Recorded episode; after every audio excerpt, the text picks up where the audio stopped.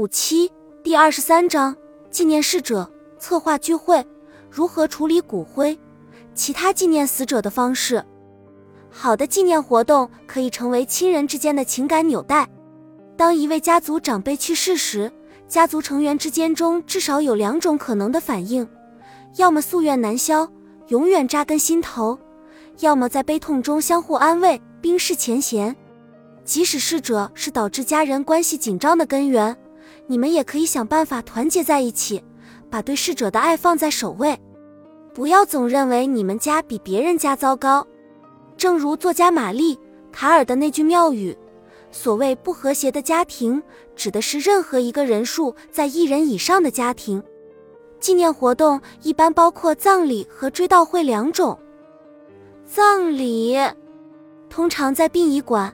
礼拜场所或墓地旁举行，时间不超过一小时，现场一般都有遗体。追悼会通常在遗体埋葬或火化后举行，因此现场没有遗体。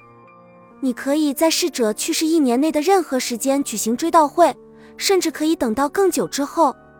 时间安排完全取决于你。安排追悼会，追悼会其实是为生者服务的。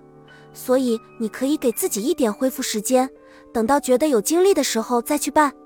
举行葬礼时，一般人都会深陷于悲痛之中，因此你可以选择在遗体埋葬或火化前举行一次小范围的聚会，然后等过一段时间再邀请更多人参加知道纪念活动。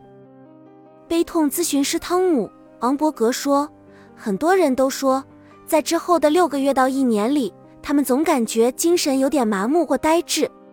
如果晚一点再举行追悼会，他们会更有参与感。纪念活动准备清单：无论你是要策划一场小型私密的纪念活动，还是一场像婚礼一样的大型仪式，都需要寻求帮助，并留出充足的准备时间。如果你还深陷于悲痛之中，可能并不适合计划这些事情。不过也可以做一些无需思考的准备工作来分散注意力。以下是一份准备工作清单：弄清楚要花多少钱租赁场地，并确保该场地足以容纳所有宾客。如果你缺钱，可以考虑便宜一点的地方，如公园或其他公共场所。确定日期和时长，追悼会可以安排在某一天的任何时间。大多数纪念活动时长都在二至三小时，在决定日期和预定场地之前，最好先与逝者的亲朋好友商量一下。不商量就决定，可能会让亲友觉得被忽视，甚至导致一些重要的人无法参加活动。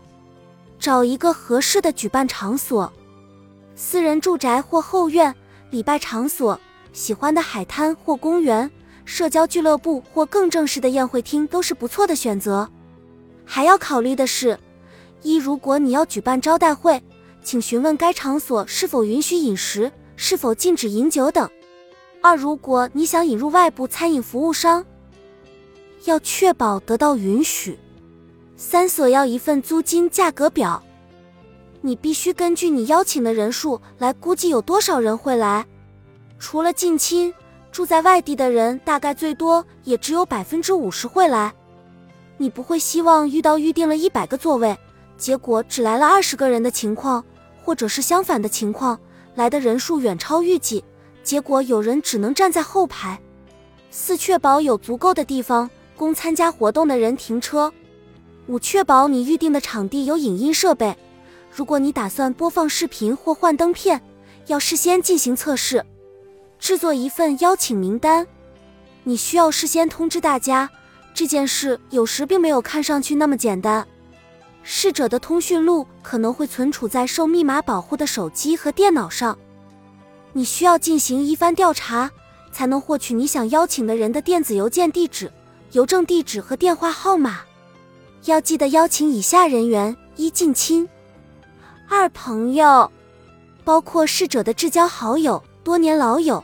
以及只在假日聚会上见面的普通朋友。三、同事，人们一生中的大部分时间都在工作场合中度过的。四、同好，一起打麻将的好姐妹。五、服务人员，侍者与会计和护工的关系可能很要好，只是你并不了解。六、医护人员，照顾过逝者的医生、药剂师和护士。你可以将统计邀请对象的任务分配给逝者在各个圈子里的一两个联系人。即使你不喜欢某些与逝者关系密切的人，也应该邀请他们。宽宏大量才是此时该有的态度。试试使用在线邀请服务，可以在保证私密的情况下获得回复。在活动结束后，还可以通过在线服务发送感谢卡。本集已经播放完毕，感谢您的收听。喜欢请点赞关注主播，主页有更多精彩内容。